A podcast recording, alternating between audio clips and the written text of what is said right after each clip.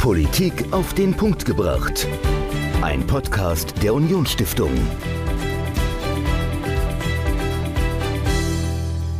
Michael, was fällt dir denn ein, wenn du an Napoleon denkst? Ui, das ist eine schwierige Frage. Also ich glaube, der Krieg gegen Russland auf jeden Fall, mhm. also mit der, mit der großen Armee, mit der er nach Russland einmarschiert ist und die dann dort ja auch geschlagen wurde. Und natürlich die Schlacht von Waterloo.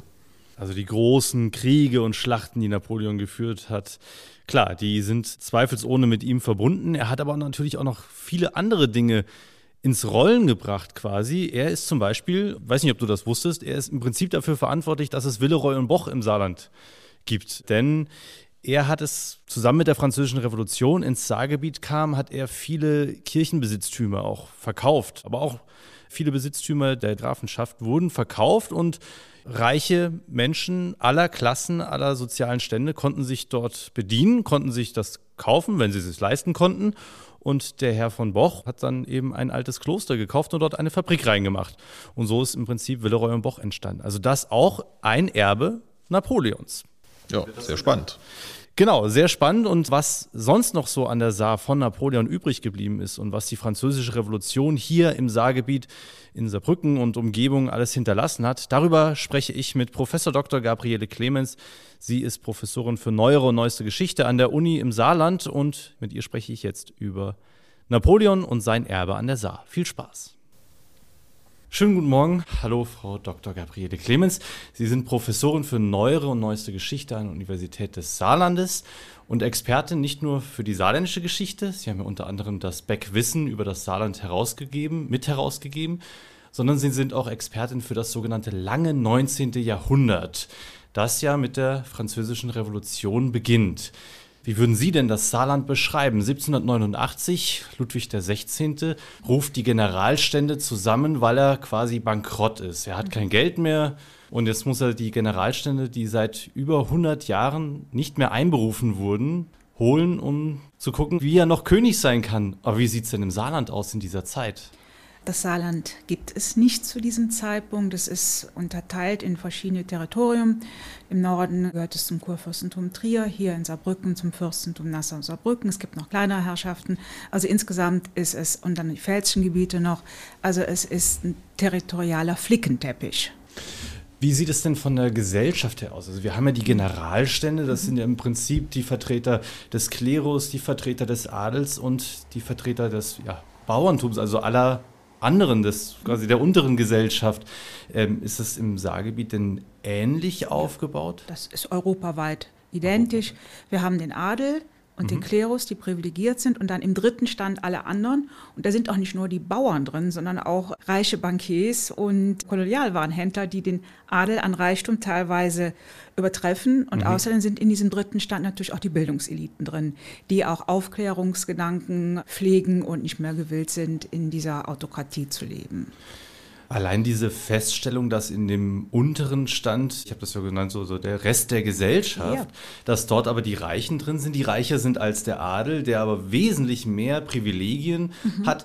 Allein diese Feststellung beinhaltet wahnsinnig viel Sprengkraft. Und mhm. 1789 tritt ja auch dann die Französische Revolution etwas los, was genau diese Stände auch sprengt. Mhm. Als die Revolution denn in Frankreich, vor allem in Paris, losging, hat man da im Saargebiet davon etwas bemerkt zu Beginn oder ist das erst so peu à peu gekommen? A, hat man natürlich rübergeschaut. Die mhm. Verbindung gerade des Fürsten hier waren ja sehr eng nach Paris und vor allen Dingen in dem Moment, wo der Adel seine Privilegien verliert, schon im August 89 mhm. und die Bauern auch mit einem Schlag die feudalen Lasten los sind, da wird es auch hier unruhig. Und es gibt ja auch Gebiete, die zum Beispiel Saarlouis, die ja zu Frankreich gehören. Mhm. Also man merkt es ja schon, dass in verschiedenen Orten zu Unruhen kommt, die aber erstmal wieder niedergeschlagen werden können.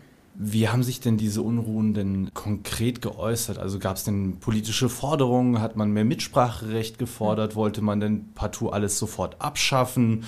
Und hatte neue Vorstellungen, neue Staatsformen, die man umsetzen wollte. Also wie, wie hat sich das konkret ausgedrückt? Herr Holmer muss da immer sehr differenzieren, denn natürlich ja. gab es Profiteure des Systems. Denken Sie allein an den Hofstaat hier in Saarbrücken, die hm. werden überhaupt nicht froh gewesen sein über das, was sich das in Frankreich ich, ja. abgespielt hat. Die hatten Angst, dass der Funke überspringen könnte. Es gab Bauern, die nicht mehr bereit waren, die äh, Feudalrechte zu erfüllen. Es gab in den Städten äh, Pamphlete, Maueranschläge. Also es hm. kommt da immer auf die einzelne Gruppe an. Also ich versuche auch meinen Studenten immer beizubringen, dass sie nie das Volk sagen. Ja? Dann werde ich immer ganz nervös, denn es gibt ja. bei jedem Prozess Gewinner und Verlierer. Das heißt, man kann jetzt auch gar nicht sagen, im Saargebiet sah es so aus, sondern Saarlouis war ganz anders als Saarbrücken und in Saarbrücken dann in St. Johann nochmal anders als in Alt-Saarbrücken. Genau. Also wirklich große, große Unterschiede. Genau. Jetzt hat sich ja die französische Revolution, zumindest am Anfang, vor allem immer auf Paris konzentriert, auf die großen Städte. Städte. Ist das richtig so oder ist das? Nein, das ist wirklich die einzige Revolution, die landesweit okay. zu spüren ist. Sie würden völlig richtig liegen mit ihrer Behauptung für 1830, 1848 mhm. oder 1870 Kommunenaufstand. Das konzentriert sich auf Paris. Okay. Aber da ist ja hier vor allen Dingen auch, Frankreich ist ein Agrarstaat. 80 Prozent der Menschen leben auf dem Land mhm. und da sitzen ja die Profiteure des Prozesses in erster Linie. Also diese Bauernbefreiung für den ganzen Land statt. Mhm. Und in Straßburg ist es genauso unruhig wie in Paris. Paris. Auch dort werden Jakobiner-Clubs dann eingerichtet. Also gerade diese Clubbewegung hat man überall im Land, in fast jeder Stadt gibt es einen, sogar in St. Wendel haben wir ja dann später einen. Also das ist schon ein landesweiter Prozess und konzentriert sich diesmal nicht auf die Hauptstadt. Und dann kommt ja auch sehr bald die Grand Terreur, dass die Bauern die Schlösser stürmen und Akten vernichten, um okay. Besitzrechte, die Dokumente dafür zu löschen. Also es ist landesweit. Sie haben ja gesagt, Saarlouis war französisch, Saarbrücken gehörte nicht dazu, war aber dann Grenzgebiet. Also mhm. bis wohin hat sich denn diese, dieser Funke, diese Welle überhaupt getragen? Klar, so im Grenzgebiet, aber gab es denn auch die Gegenbewegung, dass der Druck wieder von außen kam, von den Preußen, den Bayern? Also, dass es in Preußen oder Bayern Unruhen gegeben hätte, nein, nicht, dass ich wüsste. In Hamburg gab es noch Unruhen, aber in Preußen und Bayern, nein weil da einfach die Situation eine ganz andere war als in Frankreich oder in diesen Grenzgebieten? Oder haben die von Anfang an noch brutaler zugeschlagen und es den Funken erstickt? Ist eine gute Frage, Herr Holl. Ich bin mir nicht ganz sicher, ob nirgendwo mhm. etwas geschehen ist, aber man weiß halt, also hier für die Region kann ich sagen, dass ja. es Unruhen gab, aber die wurden dann auch schnell wieder im Keim erstickt und dann kehrt doch erstmal wieder Ruhe ein. Mhm. Wie ging es denn dann weiter? Also 1793 brannte das Saarbrücker Schloss. Wie kam es wie kam's denn dazu? In Paris ist ja weiterhin die Situation sehr instabil. Mhm. Man versucht, die Gesetze auf den Weg zu bringen. Das dauert aber alles sehr lange. Die Wirtschaftskrise, die ja auch, oder die Hungerkrise, die im Vorfeld der Revolution ja stattgefunden hat, die ist ja jetzt nicht mit einem Mal gebannt. Mhm. Der Staat ist hoch verschuldet. Die Situation ist sehr fragil. Und vor allen Dingen, die Brüder des Königs sind geflohen. Okay. Die sitzen in Koblenz und stacheln zur Gegenwehr an, mhm. versuchen ganz Europa in einen Krieg zu ziehen. Und in Paris wird man zunehmend nervös und ergreift die Flucht nach vorn und erklärt Österreich den Krieg. Und der König freut sich natürlich und denkt, na, die, die ganzen adligen Offiziere sind mhm. geflohen, meine Armee liegt da nieder, das wird ein Sonntagsspaziergang. Und Preußen schließt sich jetzt Österreich in diesem Krieg an, auch in der Hoffnung, rasche Beute machen zu können. Und die marschieren ein und werden immer schon in Valmy geschlagen. Also Valmy, das ist ja diese kleine Mühle, das sehen Sie, wenn Sie mhm. von der Autobahn Richtung Paris fahren, sehen Sie ja. rechter Hand diese Mühle. Und Goethe war als Embedded Journalist dabei und der hat dann behauptet, er hätte abends zu den Soldaten gesagt, die dann in Preußen saßen niedergeschlagen am Lagerfeuer, es regnet, das war September. Und er hätte zu ihnen gesagt, hier und heute wurde Weltgeschichte geschrieben und ihr könnt sagen, ihr seid dabei gewesen. So schön das Zitat ist, ja. und ich führe es immer wieder gerne an, weil es stimmt, aber Goethe konnte das gar nicht wissen zu diesem Zeitpunkt. Der hatte ja auch keine okay. Kristallkugel, ja. wo er die, in die Zukunft sehen konnte, aber es stimmt, das ist die Wende. Okay. An dem Punkt werden die Preußen und die Österreicher wieder aus den französischen Gebieten vertrieben und die Truppen marschieren weiter. Das heißt, die marschieren dann bis zum Rhein. Mhm. Es gibt da noch einiges hin und her, aber im Endeffekt sind sie 94 dann stabil hier in der Region. Und es kommt dann zu weiteren Kriegshandlungen, zu Geheimverträgen und Preußen und Österreich treten alle Besitzansprüche im Linksrheinischen ab. Und schon 98 kann man sagen, dass das ganze Linksrheinische zu Frankreich gehört und in Departements eingeteilt wird. Und alle Reformen, die wir in Paris haben, werden mit einem Schlag hier eingeführt. Schauen wir nochmal auf Saarbrücken. Ich habe ja gerade eben schon gesagt, das Saarbrücker ja, Schloss ja, hatte genau. gebrannt. Wahrscheinlich war es ein Unfall, was ich so in ja, den Quellen gelesen habe, so äh, keine Brandstiftung. Genau. Ähm. Es gab natürlich, das Problem ist, zu dieser Zeit, okay, es waren ganz schwierige Jahre für die Menschen, weil ja. die Truppen ernährt sich immer aus dem Land und wenn, mhm. die, wenn da Besatzungstruppen stehen, sind die Belastungen sehr hoch. Und in diesem Schloss waren Truppen einquartiert und Verletzte. Ja. Und es hätte für die Franzosen überhaupt keinen Sinn gemacht, das ja. Schloss in Brand zu stecken und die eigenen Truppen da zu gefährden. Es war ein Unfall. Mhm. Es gab ja noch andere Brände. Da gab es immer viele Gerüchte und vor allen Dingen ist dann nach 1815 und vor allem nach 1840, als dann die probe-russische Geschichtsschreibung immer weiter Fuß fasst, wird die französische Zeit als Fremdherrschaft, als, als Zwang, als ja. etwas, was man nur ja, verachten muss, dargestellt. War es das denn? Also was hat sich denn für die Menschen in Saarbrücken, die plötzlich Franzosen waren, was hat sich für die konkret geändert? Ja, man kann sagen, es war durchaus eine Zumutung für die Menschen, weil die wurden mit einem Mal in die Moderne katapultiert. Mhm. Also ich sagte es ja eben schon 1798, es gibt diesen Kommissar Rüdler, Rüdler ist ein Elsässer, und der wird beauftragt, die Gesetze auf diese vier rheinischen Departements, das war das Saardepartement, Rhein-Mosel-Departement mit Koblenz als Hauptstadt, okay. Montenegro mit Mainz als Hauptstadt, Montenegro-Donnersberg und das Ruhrdepartement im Norden mit Aachen als Hauptstadt. Mhm. Und in all diesen, und dann zieht man Departements ein, man zieht Unterpräfekturen ein, Kantone und Bürgermeister rein. Also das Gebiet wird auch neu administrativ aufgestellt. Und aus diesem Flickenteppich, den wir vorhaben, wird jetzt ein ganz einheitliches homogenes Gebilde, dass man dann auch viel moderner regieren kann. 98 wird dann auch die Gleichheit aller vor Gesetz eingeführt. Und das ist natürlich ein erheblicher Vorteil, weil vorher die Adligen, wie Sie auch schon sagten, Privilegien hatten und für den Bauern war es ganz schön schwierig, da zu seinem Recht zu kommen, wenn seine Rechte verletzt wurden. Also alle Menschen sind gleich vor Gericht. Das klingt für uns heute banal, aber damals war es revolutionär. Die Zünfte werden abgeschafft. Alle können nun frei wirtschaften. Also die Wirtschaft wird völlig befreit von allen Zunftregelungen. Mhm. Jeder kann jetzt Schuster werden, der sich dazu berufen fühlt. Und vor allen Dingen, man hat jetzt einen Wirtschaftsraum mit 25 Millionen Konsumenten ohne Zollgrenzen. Zum Rhein hin ist die Grenze jetzt dicht, aber nach Westen hin kann ja. man nur nach ganz Frankreich exportieren oder im, im Land, man, man exportiert ja nicht mehr, ist ja, Unsinn, also klar. seine Waren verhandeln. Ja. Das ist ganz wichtig. Dann die Gerichte werden neu organisiert, die Verwaltung wird neu organisiert, Finanzen werden neu organisiert, also alle zahlen jetzt Steuern. Okay. Und wer viel Land hat, zahlt jetzt auch viel Steuern. Und dann hm. zahlt der Adel nun auch in einem erheblichen Maße Steuer. Sie sagen, die Gerichte wurden neu organisiert, es gab eine ganz andere Verwaltung. Gab es denn überhaupt das Personal dafür oder mhm. war das erstmal so, ja, man hatte das zwar offiziell, aber es war nicht wirklich besetzt und deswegen mhm. ist erstmal so alles geblieben wie vorher? Also wie, wie war der Übergang? War der wirklich so knallhart? Also wir haben da eine sehr schöne Quelle und zwar die Franzosen waren auch Großstatistiker. Okay. Und sie haben die vorhandenen Beamten, die da waren, eine Umfrage gemacht und 900 haben die Fragenbögen ausgefüllt. Aha. Und die liegen heute noch in Mainz, ich glaube im Stadtarchiv. Und da kann man genau sagen, wo kamen die her, was haben die für eine Ausbildung gemacht. Und es waren zum überwiegenden Teil Menschen hier vor Ort, Aha. die vorher für den Kurfürsten gearbeitet haben oder die vorher für den Fürsten von Nassau-Saarbrücken gearbeitet haben. Denn man brauchte diese Menschen, die diese ja. Ausbildung hatten. Viele von denen hatten auch in Nancy studiert. Und wenn man Franzosen eingesetzt hat, kamen die meistens aus Elsass-Lothringen, um das Sprachproblem zu mildern.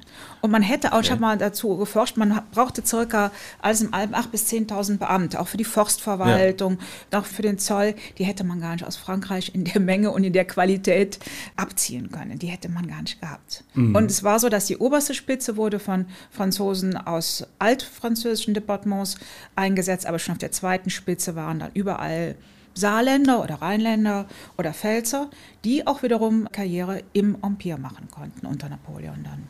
Wenn man jetzt etwas macht, was man in der Geschichte eigentlich nicht machen sollte, das mit anderen Zeiten vergleicht, zu denen es große Regimewechsel gibt oder gab, wenn ich jetzt zum Beispiel dran denke, vom NS-Regime zu der Bundesrepublik, hatten wir ja auch viele Beamte, die trotz Demokratisierungsprozess mhm. und Entnazifizierungsprozess da einfach mitgetragen ja. wurden.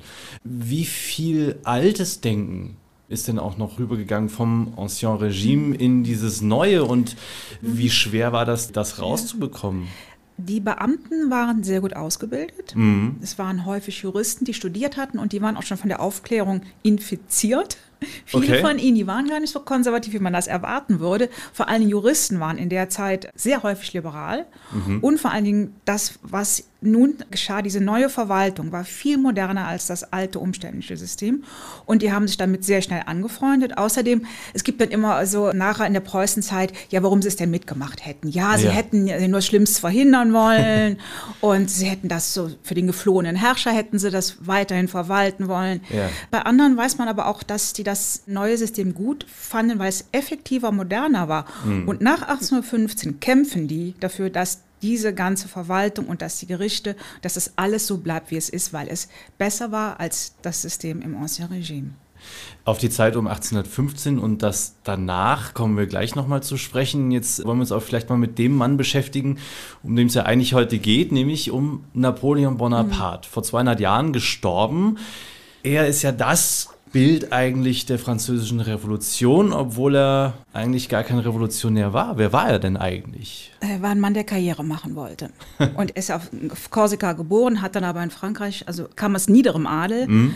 hat dann die Offiziersausbildung in Frankreich durchlaufen und er hätte sie auch als bürgerlicher gar nicht durchlaufen können, weil die Offizierskarriere war Adligen vorbehalten. Und er wollte sich profilieren, er wollte sich hervortun, er wollte Karriere machen und er hat für die jeweils Regierenden gekämpft. Er hat nie auf der Oppositionsseite gekämpft. Also er hat mhm. dann auch für die revolutionäre Schlachten geschlagen, dann hat er fürs Direktorium, dann hat er dann die Royalisten wiederum bekämpft, die nie einen Aufstand geprobt haben. Also er hat immer auf Seite der Regierung gekämpft und er hat versucht, sich durch seine, und er muss ein genialer Stratege gewesen sein, ja. sich durch seine militärischen Fähigkeiten zu profilieren. Und dann ist er ja mit von Direktoriumsmitgliedern praktisch zu diesem Putsch eingeladen worden, der ja auch sehr wackelig war, aber hat sich dann aber dann doch durchsetzen können in dieser Situation. Es war sehr schwierig im Senat, mhm. sich dann zu profilieren oder auch in der Abgeordnetenkammer. Es funktioniert denn aber.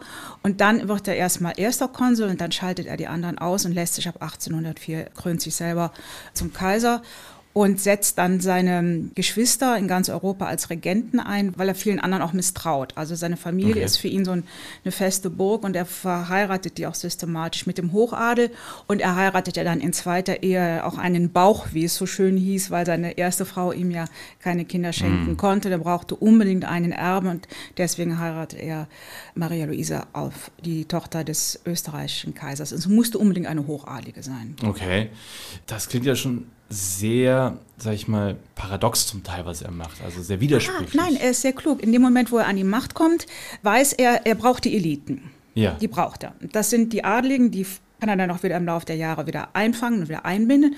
Aber er braucht vor allen Dingen die Bürger. Und mhm. die Bürger, die reichen Bürger, die gebildeten Bürger, stehen für die liberale Facette der Revolution. Also mhm. von 1789 bis 92, bis das kippt und dann sich radikalisiert.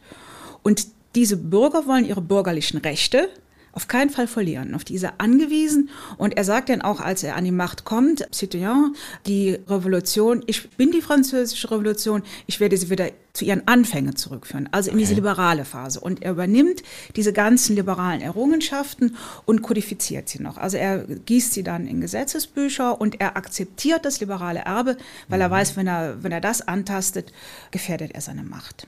Wie überzeugt war er denn von der Revolution selbst? Hat er es einfach hingenommen? Oder Sie sagten ja vorhin, die Beamten waren vielfach infiziert von den Ideen der Aufklärung, standen vielfach auch, auch hinter den Ideen der Revolution.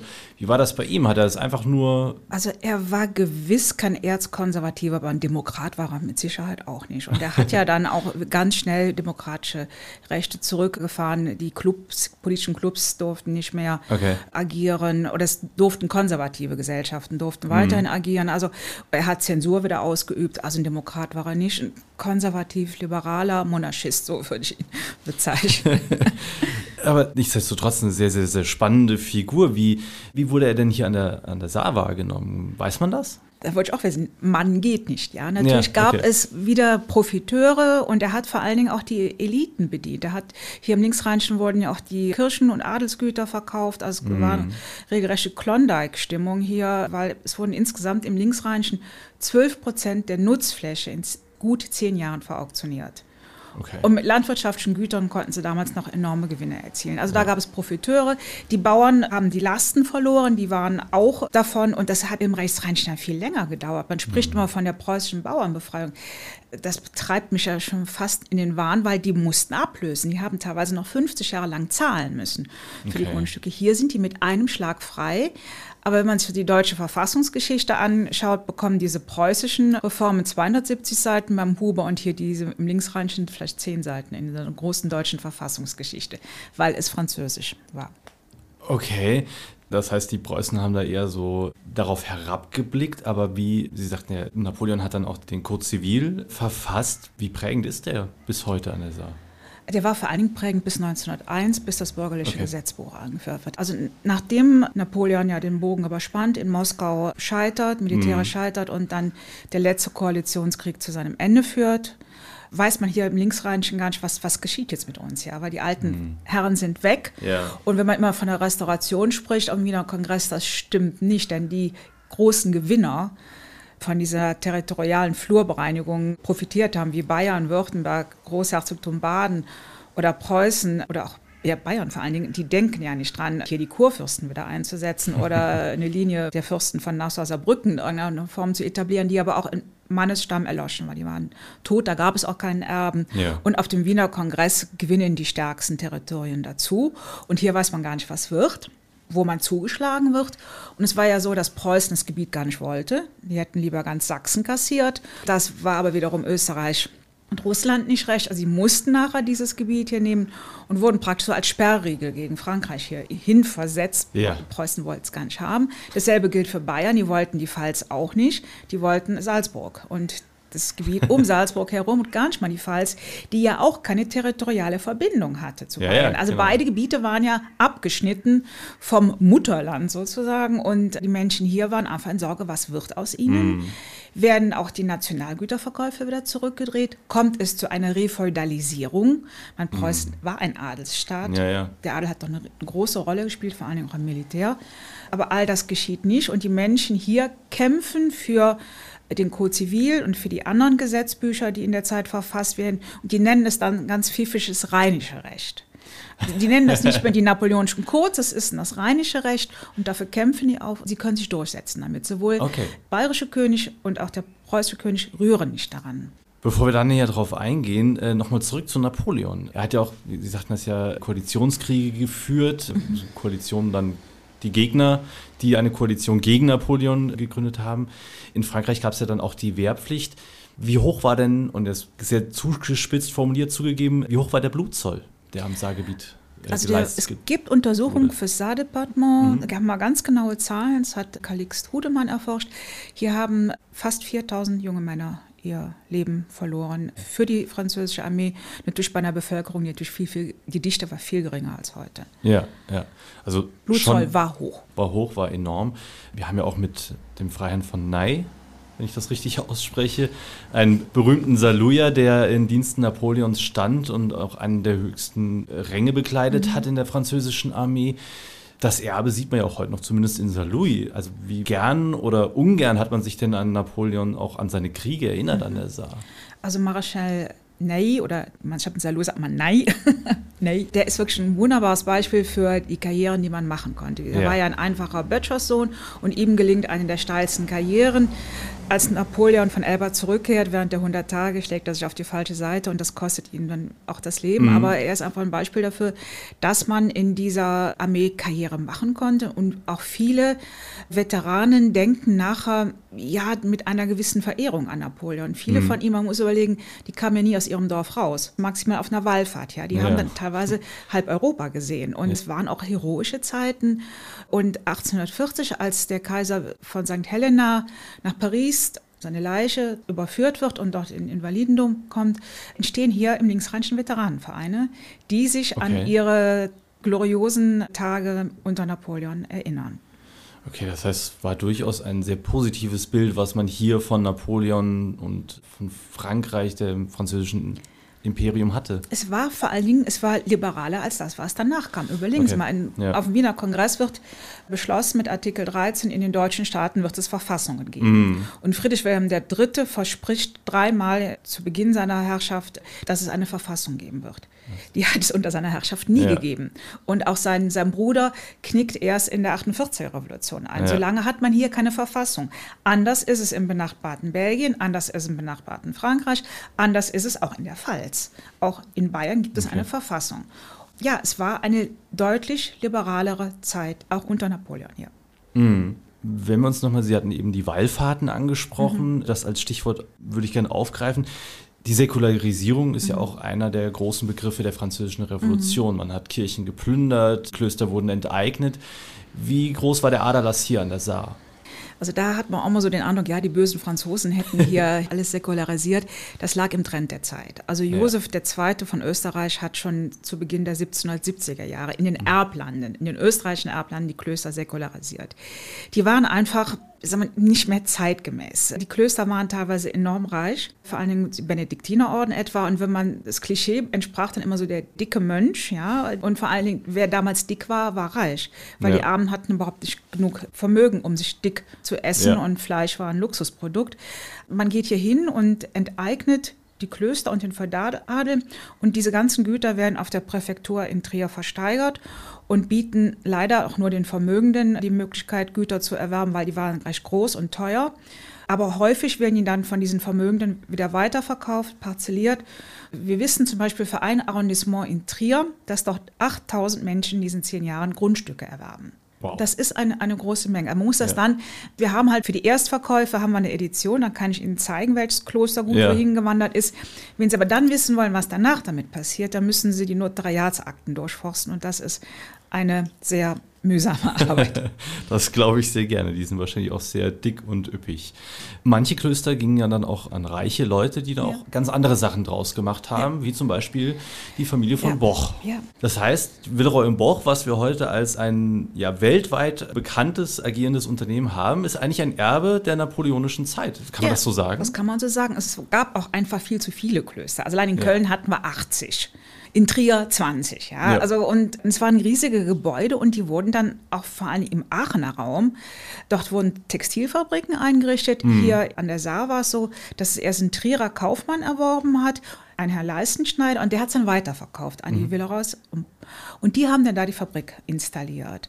Und auch die Stumms. Stumm haben 1806 sind sie nach Paris gefahren und haben dort die Neunkirchener Eisenwerke gekauft, weil die gehörten vor dem Fürsten von Nassau-Saarbrücken. Okay. Und sie haben doch damals 300.000 Francs bezahlt. Das ist eine ungeheuer große Summe.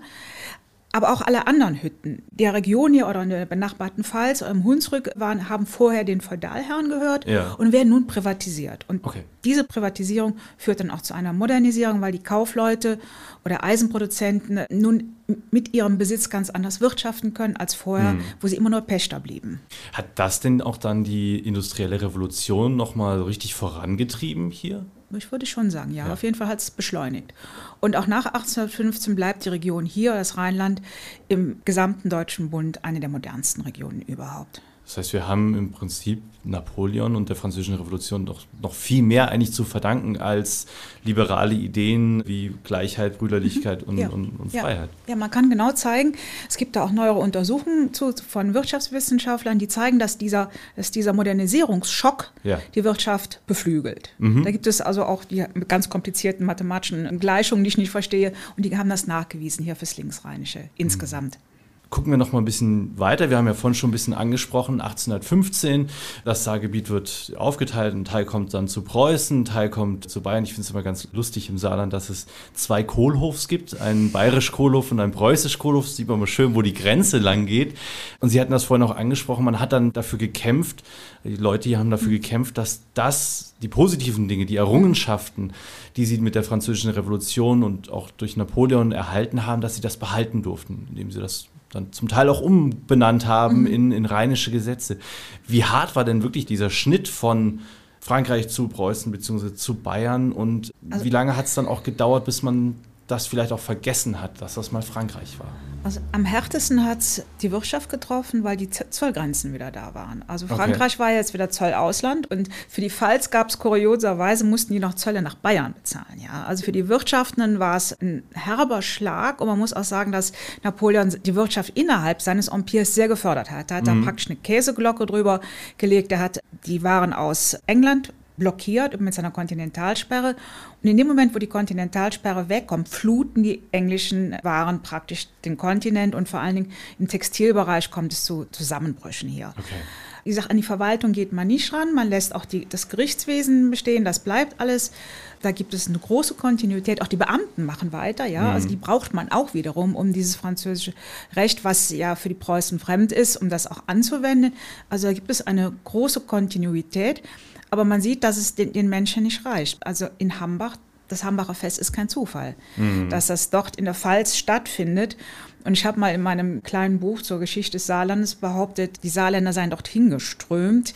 Wenn es zu einer zweiten Auflage kommt, muss ich mich korrigieren. Wir wissen genau, mittlerweile genau, dass fünf aus dem preußischen, aus der preußischen Rheinprovinz da waren. So genau wurden die hier beobachtet. Ach, und okay. die fünf, da musste dann noch der Landrat hier sagen, welche drei Kaufleute das denn hier aus Saarbrücken waren und was sie bitte schön da gemacht hätten. Ja, und der hat sie dann entschuldigt, sagt, nein, die waren nur auf einer Handelsreise. Ach. Also der Druck in Preußen war enorm. Also Wahnsinn. das war schon oder. Das klingt ja wie ein Überwachungsstaat. Ja, es ist also, es war auch ein junger Mann namens Cetto, der hat in Trier als Kaufmann gearbeitet ja. und von dem wusste man, dass der eine Einladung bekommen hat, von dem Verein auch eine Einladung hinzugehen und der war auch da. Und es wusste man ganz genau, dass der da war. Faszinierend. Also wie einflussreich waren die fünf denn? Wurden die dann auch noch weiter beobachtet? Weiß man denn, äh, was dann mit denen passiert also ist? Also diese Kaufleute waren wohl keine besonders radikalen, aber der Chetto und noch ein anderes waren Studenten, die waren aber schon immer radikal. Nur hm. gegen Kaufleute kann man nicht viel machen. Wenn die Beamte gewesen wären, wären die entlassen worden. Also sehr faszinierend. Und trotzdem ist Frankreich irgendwann wieder Erbfeind. Wann ist das denn umgeschlagen? Das wird es langsam. 1840 mit der Rheinkrise beginnt es langsam. Okay. Aber die Menschen in der Rheinprovinz werden von Berlin und von München aus immer so als unsichere Kantonisten und Franzosenfreunde in Verdacht genommen. Das heißt, diese, dieser Begriff eigentlich oder diese Prägung Erbfeind, der Feind, große Feind Frankreich, mhm. das kam dann eher aus dem zentraleren Deutschen Reich ja. oder beziehungsweise ja. dann den Herzogtümern und hier war war das gar nicht so. Also, Wenn man es lange 19. Jahrhundert nimmt, dann mh. haben wir vielleicht um 1813 1000 stramme Nationalisten in Deutschland. Das entwickelt hm. sich im Laufe des 19. Jahrhunderts ganz, ganz anders und ja. um 1900, würde ich sagen, waren alle von nationalen Gedanken geprägt. Es wurde in der Schule, beim Militär, überall wurde die eigene Nation verherrlicht. Das ging aber auch gegen England, es ging gegen Frankreich. Jede Nation glaubte, dass sie die beste sei. Ja. Und die anderen wurden dann abgewertet.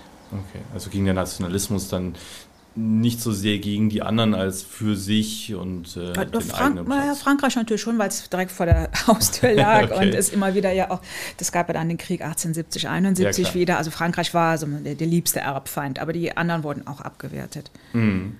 Wenn wir mal auf die, die folgenden Revolutionen, die wir auch schon kurz mhm. angerissen hatten, 1815, 1848 ansprechen, wie sehr hat man denn hier nach Frankreich dann auch immer geschaut? Also wie schnell sind dann hier auch die Barrikaden hochgegangen? Mhm.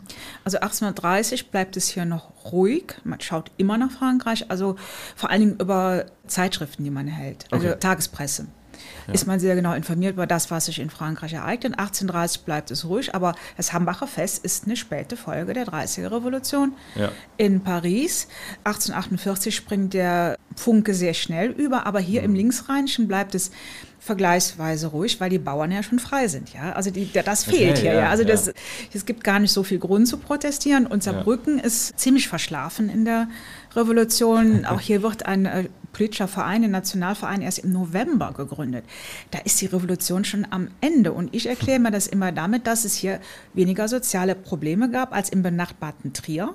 Okay. wo man immer noch vom Weinbau lebte und der Weinbau steckte in der Krise. Ah, Hier hatte man mittlerweile die Eisenindustrie mhm. und die Kohlengruben, die ganz vielen Menschen schwere, aber gute Arbeit gab. Und darum war die soziale Frage hier in Saarbrücken nicht so virulent wie in Trier, wo es Barrikadenkämpfe und Tote gab.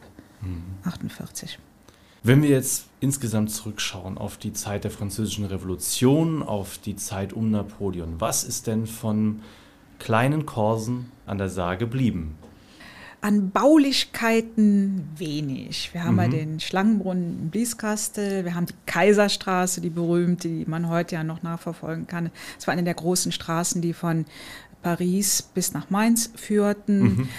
Bauliches ist wenig geblieben, aber geblieben ist eine modernere Gesellschaft. Das Notariatswesen, was wir heute noch haben, okay. das, haben, das gibt es zum Beispiel im Rechtsrheinischen auch nicht. Wenn Sie heute einen Kauf tätigen, einen Immobilienkauf, ja. müssen Sie noch zum Notar gehen, genau ja. wie zu Napoleons Zeiten. Das gibt es rechtsrheinisch nicht. Also da ist auch oh. einiges geblieben. Ich habe Schnapsbrennrecht, aber da will ich mich nicht äh, festlegen. ist auch nicht schlecht. Ja. Okay, aber sonst, also sind es tatsächlich nur noch so Erinnerungen wie der Schub, dass die industrielle Revolution losging, die Überbleibsel des Code Zivil. Ja, Europa entwickelt sich ja dann ja. irgendwann dann doch mit leichten Schüben, aber dann doch parallel in Richtung ja. Demokratie, die heute ja leider wieder in einigen Ländern äußerst gefährdet ist. Würden Sie denn trotzdem sagen, dass sich das Saarland vielleicht etwas mehr an die Französische Revolution erinnern sollte, an die Errungenschaften? Also ich finde schon, dass man diese Zeit durchaus schätzen sollte, auf jeden Fall. Und darum bin ich auch für mich auch so ein Forschungssteckenpferd, weil es mhm. einfach eine ganz spannende Zeit mhm. ist mit ganz vielen Möglichkeiten, aber auch mit Zumutungen. Sie haben die Kriegstoten angesprochen. Ja. Am Ende des Empires wurde auch die Steuerlast wieder größer, weil mhm. Kriege zu führen ist immens teuer. Ich sage mal, wenn Sie einen Staat ruinieren wollen, führen Sie Krieg. Das ist die beste Methode, um ein Land zu ruinieren. Mhm. Aber das positive Erbe sollte man auf keinen Fall unterschätzen. Professor Dr. Gabriele Clemens, herzlichen Dank für das Gespräch über die Französische Revolution und Napoleon und dessen Erbe an der Saar. Herzlichen Dank. sehr gerne, Herr Holl. Professor Dr. Gabriele Clemens, Professorin für Neuere und Neueste Geschichte an der Universität des Saarlandes, über Napoleon und dessen Erbe an der Saar und die Französische Revolution. In der nächsten Woche widmen wir uns einem Thema, das ja sogar noch älter ist als Napoleon und immer noch da ist, die katholische Kirche. Ich spreche mit Jürgen Erbacher, er ist Theologe und Journalist beim ZDF, ist dort Vatikan-Korrespondent, hat unter anderem auch Papst Franziskus schon begleitet auf verschiedene Reisen, war auch mit Papst Benedikt unterwegs. Und ich spreche mit ihm vor allem über das Nein zur Segnung homosexueller Paare in der katholischen Kirche, das vom Vatikan Anfang März kam und für großes Aufsehen erregt hat. Denn viele Bischöfe haben sich plötzlich gegen den Vatikan gewendet. Was das heißt für die katholische Kirche, darüber spreche ich in der nächsten Woche. Und bis dahin könnt ihr uns folgen auf den sozialen Netzwerken, Instagram, Twitter, LinkedIn, Facebook oder YouTube. Dort findet ihr uns, wenn ihr Union Stiftung sucht. Und ihr könnt uns natürlich auch schreiben, wenn ihr Fragen zu unserem Podcast habt, wenn ihr Vorschläge habt, wen wir denn mal einladen sollen, wenn ihr Vorschläge für Themen auch habt, schreibt uns an podcast.unionstiftung.de. Und dann sehen wir uns und hören uns nächste Woche wieder. Bis dahin. Politik auf den Punkt gebracht. Ein Podcast der Unionsstiftung.